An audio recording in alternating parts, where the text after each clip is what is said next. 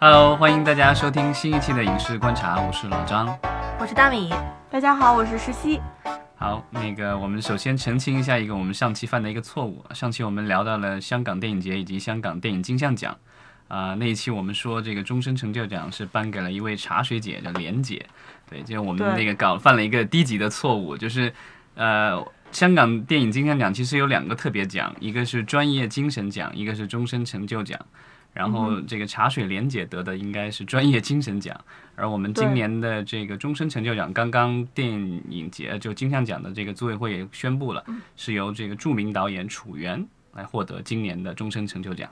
楚原当年给狄龙拍的像《楚留香》系列，也就是古龙的很多小说，对古龙的小说很多都是楚原搭配狄龙，然后就是呃，这个是属于黄黄金搭档了，在当年是邵氏的，对吧？我觉得大家更熟悉的可能是周星驰电影里边经常出现的一个猥琐老头儿。对，好像我查了一下，他最后导的一部电影应该是一九九零年的《小偷阿星》，也是周星驰的电影。嗯，包括尔冬升导演年轻时候的成名作，就是他最近翻拍的《三少爷的剑》，对，嗯就是他的。对，所以是一个呃武侠片的一个大导演了。武侠片还有一些喜剧片。对，嗯，所以就是终身成就奖是其实颁给了楚原，嗯，然后呃专业精神奖还是上次我们节目里聊到的那位水茶水姐嗯是吧？好，那我们刊物结束之后呢，我们今天的话题是什么？呃，我们要聊一聊最新上映的院线电影头《号玩家，对，你们两个还一起说，必须得说，必须得说啊，因为感觉好像昨天是首映是吧？对三月三十号第一天上映。对，刷爆其实跟北朋友圈北母北美是北母老张，你不要紧张，你太激动了，是不是？这个是和北美是同期上映的一部好莱坞大片了。很难得，很难得，我觉对，得。导演是斯皮尔伯格。我觉得斯皮尔伯格很多年就是没有就是亲自上阵指导一部商业电影了，一直都是做监制啊什么的。然后他指导的好多都是为了冲奥拍的非常正的电影。对他其实最近几年也有尝试过，就是高成本的特效片，但是可能题材上可能不是那么讨喜。比如上一对上一次他拍过那个《吹梦巨人》，是根据也是根据一个呃儿童。追梦剧，追梦剧啊，他也有翻译成吹梦，哦对，就是他是吹的那个号角，号角嘛，哦就是两种翻译，嗯对。就是这种很硬的，非常符合斯皮尔伯格导演，就是他最擅长的类型片，他真的是好多年不见了的感觉。对，斯我记得斯皮尔伯格曾经接受过采访，他就说他为什么不拍这种什么动作片、这种冒险片，嗯那种不不不不像以前一样的印第安琼斯什么的拍那么多。嗯嗯他说现在这种电影对他来说完全没有挑战，他闭着眼睛都能拍。哎，但这 次电影很有挑战，所以我觉得他玩的很嗨啊，就是一种看完了之后，我们能感受到导演很嗨，你知道吗？对，《头号玩家》这个其实是根据一个小说改编的，嗯那个小说的作者叫 Ernest Klein，他其实是一个就是我们所说的这个 fanboy 迷弟了。嗯对他曾经曾经甚至写过一部电影，就叫《Fanboys》，这个是零九年的一部电影。然后他当时写的这个这个电影也很好玩，就讲几个好朋友一直都喜欢《星球大战》，然后《星球大战前传》终于要上映了。然后，但是有一个朋友得了绝症，所以他们几个人那电影还没上映，所以他们几个朋友带着那个得了绝症的朋友，这个就是一路，然后开车，然后去卢卡斯家里，然后要偷偷的要把那个电影偷到手，然后让他能够在临死前能看到片子。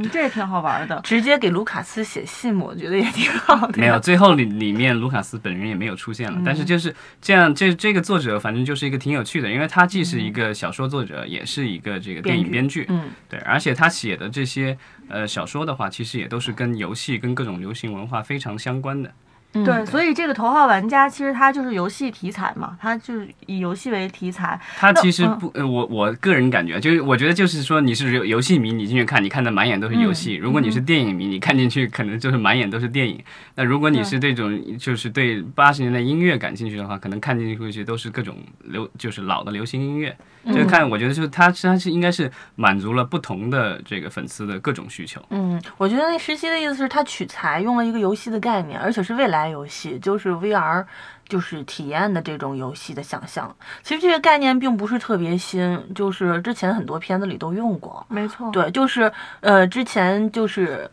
呃拍那个呃《穿越时空少女》一个日本的就是动画导演。呃，他拍过一个叫《夏日大作战》，呃，非常巧的时候，里边的那个人工智能系统就是把整个全日本的，就是人们的生活全都覆盖了，好像也叫 Oasis，类似这种绿洲方舟的。然后最后就是讲人工智能入侵，然后人们在用打游戏的方式跟这个人工智能对抗，那是一个。然后。柯南里边好像也用过这个概念，但我觉得就是要让大家如果没有看过电影的话，可能稍微要理解一下这个电影到底讲的什么故事，对吧？只有我我看完昨天看的电影以后，我觉得基本上这个跟小说其实是一个套路，其实总结成六个字就是过三关抢彩蛋。对对对，就是其实那个结构很标准，但是它里边有很多很有新意的梗玩的，让大家很嗨，然后主题也非常的。有深度吧，就是作为一个游戏迷，我觉得我找到了玩游戏的意义，你知道吗？对，所以其实对电影和游戏能结合特别好，其实特别难哈。那我觉得我们其实可以从这个游戏和院线大电影到底关系是什么来聊一聊，就是我们可以从这个角度来聊一聊这部电影。对，包括就是说游戏题材的电影，它到底有没有出路，出路在哪里？然后包括就是电影改编成游戏，它的出路在哪里？其实有很多电影，包括。国产电影火了以后，好像也有很多投资人愿意把电影情节再放到这个电影里面的角色，对对吧？还有一些元素愿意再放到游戏里面，然后想要维持这个 IP 的热度。所以我觉得我们这个节目其实大家可以围绕着游戏和电影的关系，我们来聊一聊。嗯，其实就是关于那个电影吸引游戏玩家去。看或者关注一直是最近几年不管好莱坞还有国内的一个挑战，因为最近好莱坞它出现青少年观众的流失，最大的竞争对手不是电影本身，而是打游戏。肯定是，所以就是他们会希望说，如何能够让他们在选择游戏的娱乐方式，同时也会电影管，就对电影产生关注嘛。那现在一般就是两种大类，一种就是。以游戏题材就是作为，就比如像《头号玩家》，它讲的是一个玩游戏的人，然后里边用游戏的概念，对，然后这是一种，包括国内现在特别火的很多公司都在开发的电竞题材的电影，它讲的是这类玩游戏的人的故事。那还有一种就是他直接买游戏 IP，对，买热门游戏 IP，用游戏的内容或者世界观做改编，对，就是这个其实之前真就最火的是魔兽吧，应该是。真正成功的应该是魔兽，大家都知道的嗯，哎，其实生化危机系列也蛮成功的。对，但是生化危机一直以来，它其实是一种 B 级片的感觉。对它每一部的投资的话，相对要少一点，几千万美元。然后其实它主要的投资公司应该是来自于德国，对吧？对，之前其实美国这么多年一直都有那个游戏改编，买一些热门游戏，尤其是 RPG 或者是 MMORPG 的这种，但是都是定义成 B 级片的方式来做类型的，就是发行。我记得有一个数据显示，有基本上一半儿、一大半儿以上都是直接就是 R 级片，然后还有大概三成左右是。PG 十三，然后真的就是能够合家欢看的很少。迪士尼尝试了一次波斯王子吧，然后赔的非常厉害，直接导致迪士尼高层换血。对，所所以这种它里面有一些充斥着一些暴力啊、血腥啊的，甚至游戏里边经常会出现的一些卖肉的元素，它呃为了满足游戏玩家的需需要，它还是希望能够。还原，所以它就没有删太多，导致它就是非主流影片比较多。这个里面其实有一个特别关键的人物，就有一个德国导演叫，我不知道大家注意过没，叫 Uwe Uwe Boy。嗯，他就是拍了大量的根据游戏改的电影，然后全部都是清一水的 B 级片，然后质量特别差。地牢围攻拍了好几部，然后各种各样的。然后就是他的这个名声差到什么程度啊？就是他是一个德国导演，然后经常买这种 IP 拍这种。呃，游戏改游戏改电影，他的名声臭到就是说，呃，后来他再去找游戏公司，很多游戏公司就断然拒绝他，怕影响游戏的品牌，是不是？对啊，就是他是完全是不给这个游戏加分的，他完全是给自己的电影加分，但是到最后电影出来口碑特别糟糕，其实是给游戏减分的。对对，据我所知，国内其实也有一些游戏公司，其实从前几年开始就在。呃，不断的开发，布会说要把自己的游戏 IP 进行改编啊，不管是网易，还是腾讯，还是游族影业，嗯，还有就是之前其实比较早的，像金山他们做过那个《剑侠情缘》的电视剧哈，对，然后包括最近的《剑网三》也在说，对，但可能电视剧相对好一些啊，电视剧已经有古剑和仙剑，但电影一直国内都没有出来真正的游戏改编的内容。对，嗯，微微一笑很倾城算吗？它是属于我刚才说的第一种，它是以以游戏玩家为就是选题题的，材它哦更正经来说应该是小说改编，所以它对标的应该是头号玩家。对对对，是一个小说网文改编。对 OK，所以这两种其实大家还是应该分开哈，就是哪种是从游戏改的电影，哪种是以游戏为题材的电影。对对对。嗯对，游戏为题材的电影，就是国内现在就是《微微一 笑很倾城》吧。对它这个就是，我觉得《头号玩家》和《微微一笑很倾城》属于这种带游戏感的电影，但它并不是说是根据游戏改的电影。对对，对没。错，它讲的是游戏玩家的故事嘛，然后里边的人物直接就是玩游戏的人，他希望打动的是这些玩游戏玩家的共鸣其实他们过三关斩六将，其实为了其实还是完成一个任务，其实还是延续了这个传统电影的这个就所谓的英雄的旅程，对吧？对对对对，金羊毛是吧？所以就是这种电影的创作，它还是应该遵循电影的基本创作的基本嗯规律。对，所以我、嗯其实包括就是从小说到电影，它都做了一些取舍和改编，嗯就是说它并没有完全按照小说，因为小说的话，你篇幅比较长，嗯你可以描写大量的背景，描写大量的心理活动，然后时间跨度可以比较长一点都没有关系。然后这个，但是电影的话，因为你只有只有两个小时左右的时间，所以你需要把大量的情节以及场景。啊，包括人物去做一些综合，嗯，这样做一些调整。嗯，你看了小说是吧？对小说我看过，前几年看过，因为当时呃，因为是我就是对 VR 比较有兴趣，然后发现就是呃，好像对 VR 就是这个行业比较推崇的一本小说，就是这个玩家，这之前叫玩家一号了，因为它英文叫 Ready Player One，嗯。国内出过这个的中文小说译嗯。翻译版叫玩家一号。嗯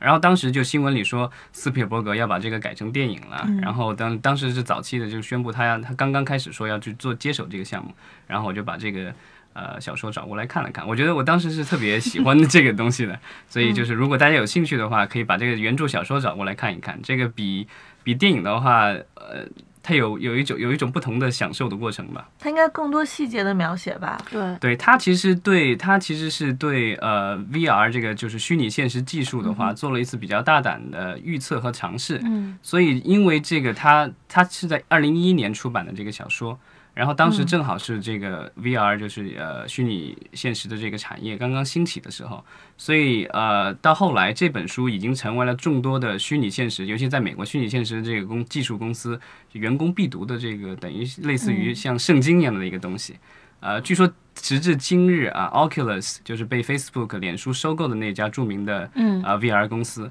他们的这个员工新入职的话，每个人都会发到一本这个书。员工必读哈。对，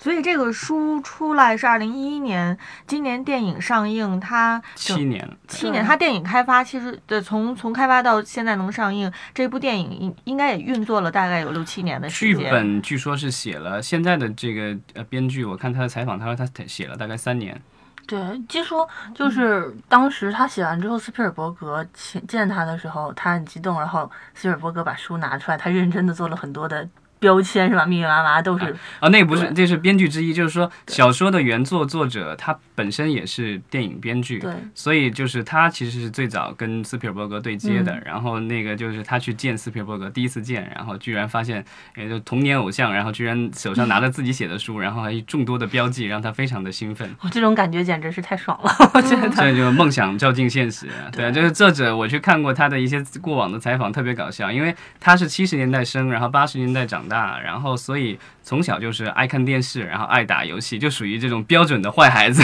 不听话的哦，孩子你怎。么能说坏孩子呢？就是说，就是在在中国很多的家长，包括不管是中国还是美国，那如果你一个孩子沉迷于电视、啊沉迷于游戏，然后嗯整天有二十四小时，可能二十个小时都在干这一件事情的话，那我觉得这肯定这个家长不会喜欢的。然后，但那个年代很非主流。对啊，然后就是他说他小的时候就经常被家里人就说你这样不行，这个电电这个游戏会把你的脑子都给弄坏的。网瘾少年，那会儿没有网，他就属于游戏啊 游少年。戏瘾少年。对啊，但是就是这样的一个人，长大了以后，就是成为了一个成功的畅销书作家，以及比较相对现在已经非常成功的一个电影的编剧了。对，所以说什么东西你能做到极致，都有可能 实现梦想。对，但呃，就是不管怎么说，游戏和电影其实还是两种不同的媒体，对对他们就是他们的这个套路其实还是不一样的。对因为如果你想用这个电影的套路来做游戏，或者用游戏的套路来做电影的话，肯定会失败的。对这个东西，其实是在那个创作内容的源头，他们就有基因上的不同。游戏讲究的是互动和故事的开放性，他希望玩家，尤其是网游，体验，其实是一种体验对，可能单机会差一些，单机它就 RPG 是有一个完整的剧情嘛，但是如果是网游的话，它讲求的是一个延展性，然后讲究的是，呃，玩家在游戏里边儿再创造的可能性，否则的话它缺少互动，然后缺少很长的生命周期，那么跟电影剧本故事本身的这种闭环，就其实本身是一个悖论悖论，所以其实游戏改编很多我们。应该更多的就是用一个世界观，或者用一个先天设定，然后去重新做建构的会比较多。嗯，对，电影创作其实还是有一些意识形态先行的东西，就是你要知道你的电影到底讲什么，对对你不能说是开放式的，让大家去想，让大家去猜，对吧？那可能艺术电影是可以这样，所以就是为什么现在有一些呃艺术电影导演愿意尝试这个 VR 电影的这种可能性，嗯包括嗯。蔡明亮，包括贾樟柯，其实慢慢都开始想要去尝试呃 VR 电影的这个新的叙事方式。但是我们说的现在传统的商业电影，其实相对来说，包括呃《头号玩家》斯皮尔伯格，他也是主流电影上面其实相当成功的。也就是说，他其实很懂电影本身的套路，对。你不能让受众自己去猜，说哎，你对这个电影到底想讲什么，对吧？因为我其实还还没有看，但是你们二位看了之后，你们觉得《头号玩家》他其实是不是还是有一个相对来说很明确的一个导演的一个意识形态？主流意识形态要传递给非常明确，大家的，它的主题还是普世主题，嗯就是友情、与人建立联系、爱情这种青少年 coming of age，就是它其实都是青春片儿的典型嘛。对，就是我如何与外界和人其他人建立联系，嗯然后我觉得它最后还是落实到了一个普世的。就是 people connection 的这个东西上面，就就是是你不是二次元和游戏玩家也能理解的一个。对，我觉得他做到这一点，这这个可能是之前的一些游戏改的那些电影没有做到的。对，就是说，类似于像魔兽啊，或者是其他的一些就是游戏改的这个电影，他们可能过多的去想让他们已有的这些游戏粉嗯丝去享受这个电影，但是他们可能忽略了那些不怎么玩过这个游戏的那些人。对对对，就或者是简单的觉得把一些奇观铺出来，然后这种，嗯，那我觉得这个东西其实是比较初级的体验，嗯真正就是能够让合家欢或者是。不是游戏玩家或者不是很嗨这种视觉奇观的人也能喜欢，就是像形成昨天刷朋友圈不分男女啊，不分老少老少都在强力推荐五星推荐的一个原因，肯定是在于它有一个更就是普世的一个内核和主题。对。所以这个《头号玩家》其实一出来的话，我相信其实它的票房的成绩会给我们整个中国电影行业的从业人员又打了一针强心剂啊！嗯，大家又都说，我相信就是都又又蜂拥而上，说哎，跟游戏相关的、有游戏元素的，甚至游戏改编的电影，会不会是接下来的又一个风口？大家都这个蜂拥而至啊！像当年这个《疯狂动物城》出来的时候，很多我们中国的电影就开始说，哎，我们要做中国的《疯狂动物城》等等啊。但实际上这个路其实还是很漫长的。我觉得大家应该冷静的去看《头号玩家》到底它的成功之处是什么。对，嗯，那其实最近一段时间呢，也有很多跟游戏相关的中国电影在做。你们有知道的，在进行当中的跟电影游戏相关的电影项目都有哪些？我觉得最近我关注哈、就是因为我玩这个游戏就是阴阳师嘛，就是网易宣布跟功夫影业他们合作的，包括嗯现在听功夫的朋友都一直聊，他们全都在忙阴阳师这个项目，不管是网剧还是电影。对，对好像据说是接近要开拍了吧？对对对，然后导演可能呃很暂时还不能说，所以我就不说了，嗯，好吧，因为好像没有宣布是吧？啊，对，内部消息，对 就不说，呃，我们是有内部消息的人了。对，对，然后还有一部其实是呃已经拍好了然后在择期上映了，对啊，就是《古剑奇谭啊，》。我也是古剑的死忠粉，而且古剑古剑三的游戏今年就要发行了，同志们支持一下，上海烛龙不容易啊。对但这个《古剑奇谭》是比较特别的，就是说是是由一位外国导演对，导的，就是 Rennie Holland 之前导过那个成龙大哥的呃绝绝地逃亡是吧？绝命逃亡还叫哦绝地逃亡？对，阿里阿里影业的片子嘛，阿里影业最近《三生三世》也是一位外国导演，但是他居然找了一个外国人来导演一部有这样的比较强的中国元素的中国风的电影哈。对我非常好奇，因为《古剑奇谭》的盒是非常东方化的，嗯不管美学还是主题。对他其实他我之前看到演员和导演阵容公布的时候，我差点以为这是一部英文片，因为导演是一个芬兰人，然后之前是在好莱坞对吧？然后拍过这个《虎胆龙威二》啊一系列的动作片。然后另外的演员有王力宏啊，然后有高胜远啊，然后还另外好几个都是都是会讲英文的华人演员。因为他们要跟导演沟通呀，这个讲戏是很重要的。对呀。但但当时我看完这个阵容以后，我当时彻底就以为这是不是一个英文古装武打片？有可能他们希望能够输送到海外去。对，也许可以请原，就是如果要做一个英文版的话，就直接让这些演员给自己配就行了。对对对对对，我们刚才其实说的是从游戏到电影，那还有一种就是维护这个 IP 持久性的方式，是从电影到游戏，就是有一些电影可能火了以后，嗯，然后又从按照这个电影的题材又出这个游戏，你们看好这种方式吗？其实不能说看好不看好吧，我觉得就是最好的方式是在他们创这个东西的质内容层面的时候，有一个类似于懂游戏内容开发的人进来帮他们去梳理世界观。但是很多的时候，就像我刚才说，电影剧本的可拓展性小的情况下，它不太适合改编游戏。所以，而且我之前有幸接触一些吧，就是。国内的很多的操作方式都是，比如说这个电影拍完了，我在宣发的时候，我想弄一款游戏同步做一些宣传，或者是对倒一些流水，其实特别难吧？对，它一般就是三种方式，一种就是找一个现成的游戏做一款植入，哦比如说那个消消乐，叫那个叫贴皮，呃，不是，这不是贴皮，就比如、说比如说消消乐，啊呃，消消乐，然后我出一期单独的，比如说，呃，我瞎说哈，胡说一个，类似于微微一笑很倾城的井柏然皮肤，或者是井井柏然款的，就是头像的主题，你可以消他和 Angelababy 之类这种。啊，之前腾讯还有一款游戏叫什么我忘了，也跟一个电影合作，它是一个类似于打怪的，然后它单独出过一个里边的 character，一个那个角色，这个其实变成那个呃愤怒的小鸟，对对对他们做了好多，就跟星球大战合作，跟各种电影合作它。是一个短期的配合电影上映的，而且很快嗯速的出的一个植入产品，在游戏里植入做宣传的。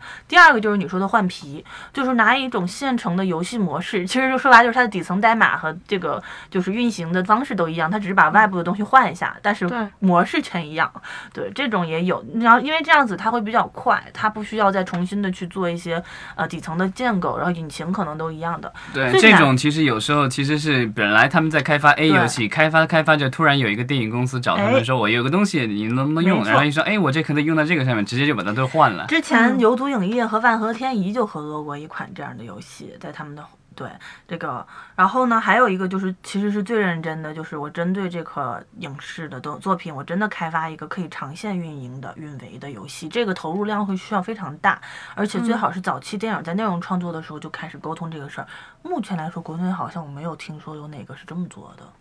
很少，还没有成功案例哈。对呃，就是这种的话，因为怎么说呢？因为电影和游戏到今天来说都已经相当之复杂了。一个电影的开发制作也有好几年，然后游戏可能也有好几年，对，所以这两个两者之间如何去配合，其实是很难做而且到的一没有一。家公司可以打通这两种东西的协同呀。对，迪士尼的话，嗯现在是电影行业全球范围内毫无疑问的霸主，但是在去年，他应该就把他的这个互动部门给关掉了。对，哦，对，因为他游戏实在做不下去了，所以他现在迪士尼现在做游戏的话，都是授权给其他公司做，他自己做不来。对，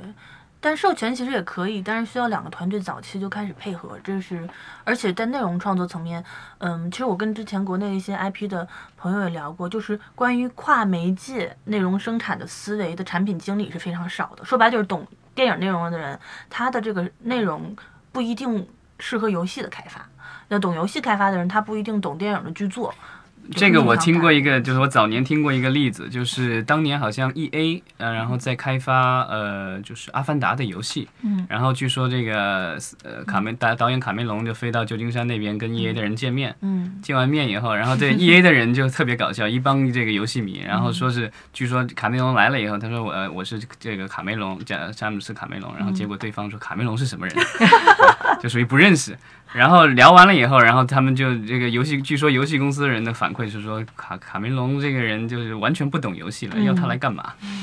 就是在电影行业里被捧成大神的人，可能在游戏就完全不是。对，对，而且最终生产出来的产品就是《阿凡达》的那个游戏的话，我印象当中就是刚开始可能因为借着电影的热度，可能还有少量的人有玩，到最后就属于这种降价特别厉害的游戏，没根本就没有人玩，就是属于就已经被人遗忘的一款游戏。对它的产品本质就是决定了，其实内容的原创的方向或者是内容设计的思路是很不一样的。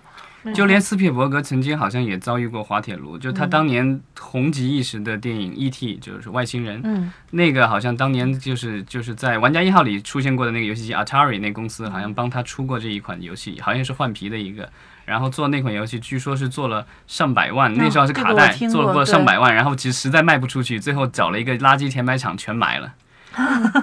所以我觉得，其实我们说了半天，围绕着一个主题，就是说游戏创作和电影创作，它本身都是就是本身都有各自的创作规律，不能轻易的往一块儿混，对吧？对。但是我觉得有一点，就是我们最后其实可以说一说游戏和电影创作特别相同的一点是，你不管是做游戏还是做电影，你是做娱乐产品，嗯。那你就要对于这个大众流行文化，嗯。包括我们所处的这个文化环境的这个文化，你要特别了解。就呃，就其实老张之前一直在说说这个头号玩家，当然我相信，其实现在网上也有很多的评论出来，就是在隶属到底他啊用到了哪些文化当中的一些梗儿，对吧？对他用到了哪些这个 reference，他涉及到了哪些流行文化，然后哪些是怀旧的等等。那我觉得就是说，不管是游戏和电影，其实他们相通的地方，甚至有可能是唯一相通的地方，是在于说你要对这个大众文化，嗯然后对于你这个国家的历史。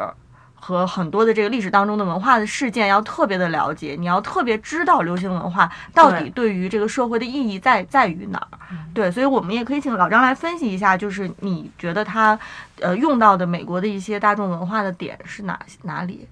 这个就是你得了解一下，就是这个故事本身了。就是因为小说和电影我都看过，大致讲一下。就我刚才说过，过三关得彩蛋，其实就是说，呃，在未来世界，然后全世界所有的人民都在玩一款这个 V VR，不是游戏了，其实它是一个 VR 世界，你可以在里面打游戏，可以在里面剧透啊！我告诉你，这不算剧透啊！你通过看那个，对吧？对啊，你你通过这个在里面可以打游戏，可以上学，可以购物，可以做任何事情，可以跟人谈恋爱，对吧？嗯然后可以跟人一起去看电影，都可以。然后等于这个公司的老板是成了世界首富了，就这个整个 VR 世界的这个老板，他叫这个 James 呃。Holiday 对，然后他死了，死了以后他就发了一个录像出来，然后就说啊、我在我的这个世界里藏了三个彩蛋，然后你要去解开这个谜题，呃，不是三个三把钥匙，说错了，他藏了三把钥匙，你要找到这三把钥匙，然后就可以打开这个彩蛋，然后就成为整个他的这个公司的继承人，嗯。其实就是成为全世界首富。嗯所以他这个消息一放出来呢，所有的人就疯了，然后有无数的人去研究怎么去解开他的谜题，得到他的这三把钥匙的，拿到彩蛋。那因为这个呃创始人。他这个公司创始人原来是是他的设定是说出生在七十年代，成长于八十年代，其实是跟小说作者是 是一样的年纪。然后他等于是嗯、他喜欢八十年代一切的这个流行文化，就是电影啊、小说啊、流行音乐什么之类的，所以他所有的这个线索都是和这些相关的。所以在其实呃电影里做了一些改变了，因为在小说里面的话，其实他几乎所有提到的东西，其实基本上都是八十年代的东西。嗯，然后但是就是在呃电影里的话，就是因为它可能要更贴近于现在的年轻人的一些欣赏和品味，嗯它其实把近些年的包括一些游戏，对吧？嗯那个 Overwatch，那个叫什么？守望者是吧？守望先锋，守望先锋对，然后肯定有植入，我在猜想。啊，对，这肯定都是经过官方授权的，就是说他把甚至还有比八十年代早一点的，就有七十年代的，就我看了各种网友的分析，对吧？大家找出了什么一百多个彩蛋，多少个彩蛋什么之类的，然后说这个东西都在里面。但是就是我我今天看到了这个就是呃原著作者的一个采访，特别搞笑。他说其实不管是他还是导演都不知道这个里面到底有多少个彩蛋，就是这种，因为那谁知道呢？呃，他说可能要到最后就是蓝光碟出了以后，大家一帧一帧的看才行因为他是这么解释，他的这个制作过程是这个样子，就是说。现实世界和它的这个就是绿洲，就是它的 VR 世界，是由两家视效公司做的，一个是工业光魔，一个是数字王国。嗯，然后这两个公司的人，就是工程师们都比较耍坏，然后 在里面丢了无数的对丢了很多彩蛋。然后对，当然我觉得可能大量的彩蛋，我觉得基本上都经过了授权。其实我觉得可能有一个部门是知道有多少彩蛋的，那就是这个授权部门。对因为但是当然也不保也也也也也不保证，就是说里面有一些东西可能是已经进入了公共领域，不受版权保护。或者它是一个小小的边边角角，然后也不是很清楚。你说它是彩蛋就是彩蛋，不是就不是。对啊，就是这个东西就是要靠大家最后去发掘了。这个我觉得其实也是，就是说除了你欣赏这个主情节以外，就是说这个东西有了再次观看的理由了。对，它正好契合了这个电影本身的内容的受众，它的嗨点。它大家玩游戏就喜欢玩彩蛋，电影的主题也是找彩蛋。我们看电影的时候继续找彩蛋，这种感觉就其实它就有一点点跳出互动性在里面。嗯，那这不就是在看似好像是一个电影讲求的是这种，其实是局外人观赏局内人的一个嗯就是娱乐。就产品一下子你把它变成了一个互动性，而且有很强的社交性，这几点上来说，非常和游戏非常契合。没，错，嗯，对，号称说这个里面是包含了有一千多个品牌吧，然后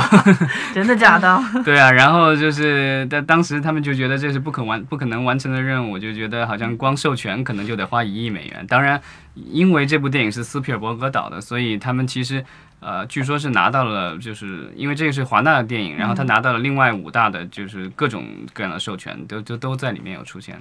嗯嗯嗯，所以就是，其实这样一部电影出来，它的成功背后其实是标志着，去好莱坞整体它在行业方面、产业方面还是有相当相当先进的，值对，因为得我们这个其实对它的嗯美术和、呃后期视效造成了一个巨大的挑战。因为剧本写好了，然后美术啊、视效也开始去准备了，但是他的这个授权部门要去跟各家去谈，然后谈成了哪家，然后他的剧本得相做相应的调整。嗯因为没有谈成的这个谈不成的话，那你可能就不能出现了。没错所以那个，然后美术还有视效也要调整，所以一直在调，一直在调。嗯，嗯，这是需要一个行业有就是极高的工业化和协同率才能完成的一件事。对，这个是一个庞大的工程，这也是不会枉费，就是说这个片尾那么长的字幕，对吧？对的，而但是你知道，昨天看完了，我在电影院的一个感受就是，所有的人都等着，就是全场没几乎没有人离场，大家就在等字幕走完，在想看有没有彩蛋，然后就安静静的在那儿看字幕。而且我们看到后面的时候，真的是。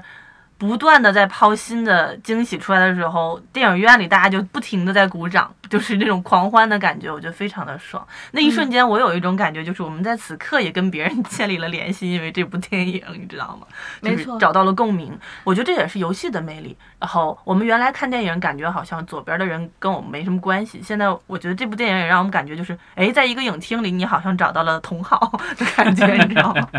对，其实我们节目也就是年年，其实年年说好莱坞好像原创力嗯下降，然后好莱坞这个很多个、这个不景气，那个不景气，但是。说实话，瘦死的骆驼比马大，嗯是吧？我们其实看到，比如像《头号玩家》，看到像《寻梦环游记》，看到像《疯狂动物城》这样的好莱坞最顶尖的作品出来之后，还是会让大家非常的惊艳。对，呃，所以希望我们的国产，就最后呢，其实我觉得我们在结结束的时候，大家还是可以回到我们这个国产电影当中来，就是。我觉得我们可以聊一聊对国产的电影其实有哪些期待，包括今年也会有我们所谓的这个国产科幻元年嘛，哈、就是国国产科幻电影也会进到我们登陆我们中国的大屏幕。就我觉得其实我们大家可以从呃我们国产科幻电影应该从这个好莱坞的电影当中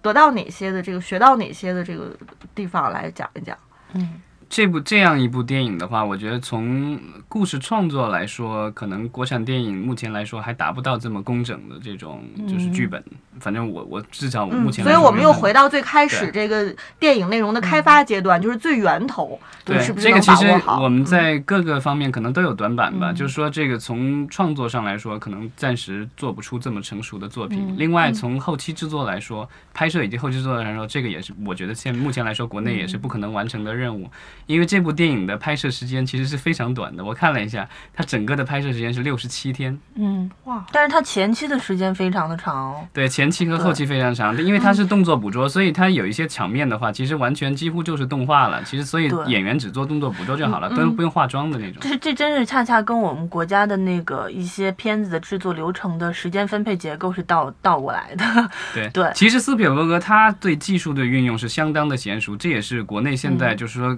科幻电影很难去实施的一个一个方面，就是说没有这个导演能够有这个能力去驾驭这样的电影，因为呃，曾经他拍过那个《丁丁历险记》，那一部是我有史以来见过的好莱坞大片拍摄时间最短的一部电影。嗯。那部电影是全程是这个 motion capture 动作捕捉，然后在一个大仓库里拍，整个拍摄时间十八天，嗯，然后花了三年时间做后期。这一点我觉得就是我们国内是非常需要反思的，就是电影的前期，你如果节省了很大的一个，就是做好准备，其实你在拍的时候并不是需要很长的时间，但是你真要做好的是前期的筹备。和后期的打磨，但是后期你不可能说是说前期没有准备好，后期是填坑的逻辑。我们说后期要为什么要说打磨而不是填坑呢？它不是一个 debug 的过程。它之所以后期的长，是因为现在一些科幻电影它需要的一些细节的磨磨合啊是什么？我们需要留足够的时间给后期的人去做。对，嗯就是这种东西，就是前期不努力，后期累死狗。哎呀，累累死狗也做不出来呀！后期火葬场不是累死狗，就是后期要补拍，现在现 在进火葬场了。对对三体就是三体的电影 就是这个，对不要说这部片子，对，但这个就是真的就是就是因为前期的这个很多很多片子都是这样的啦。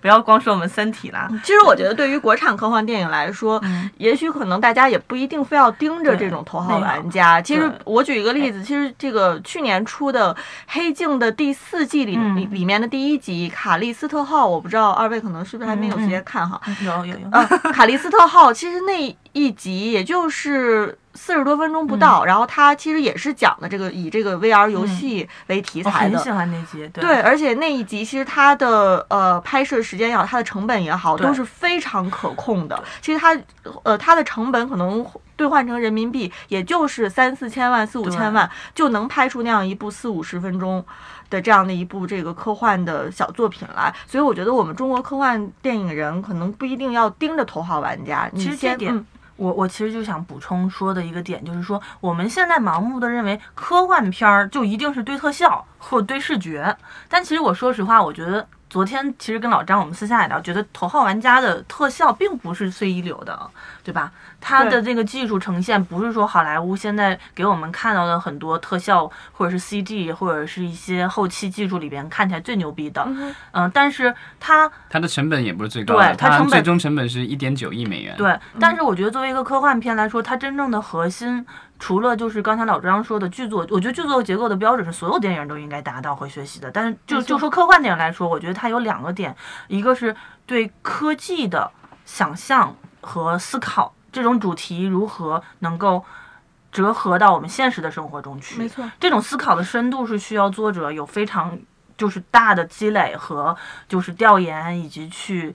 理解这种思想的开放度的问题。我们现在很多就是玩一个梗，或者用一个概念，但这个概念本身我们没有去深挖这个东西。不管是黑镜，我们说那么嗨啊，还是头号玩家，我觉得它带给我们不只是一个刚才我们说的 B 级爽片的感觉。那另外一个是科学美学的思考，这个我觉得是在特技特效片里面，国内做科幻片，就说白了就是我们简单说就概设层面。比较大的一个问题，其实技术层面，我们做了这么多年的海外代工，其实还是有一些好的特效的指导，包括我们请国外的人的这种人才衔接是可以完成的。但是在艺术层面，在创意和想象力层面，就是美学思考层面，我们怎么能够打破这么多年受好莱坞影响的那种美术限制，或者是创意限制，去真正做出中国的、亚洲的科幻片儿，是我们需要想的。然后这两个，我觉得是外国人替代不了的，你知道吧？因为我记得，就是我并不是说不好，就记得当年陆导拍的那个，九就是层妖塔对里边的怪兽出来的时候。我就是觉得还是一个好莱坞的怪兽的感觉，对，所以我还是希望将来有一天我们可以看到自己的东方中国感的科幻片吧。对，好，谢谢。此处应有掌声。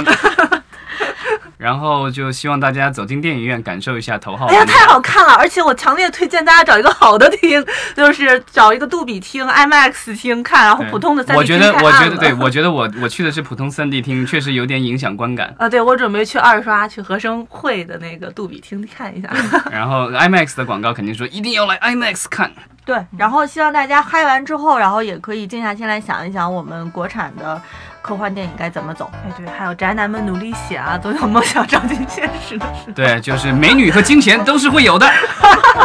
期待各位国产科幻大神的诞生。